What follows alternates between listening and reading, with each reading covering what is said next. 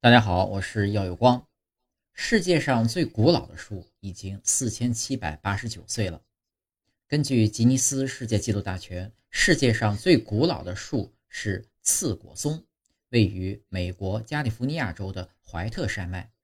而其中呢，只有一棵刺果松的年龄最大，名叫马什萨拉，现在呢还活着，但确切位置没人知道，因为怕有人去搞破坏。所以它的确切位置由美国林业部保密。上面的这个图片啊是刺果松，但不是那棵最老的。根据1957年采集的树干中部位置的样品测定，马什萨拉的年龄超过4789岁。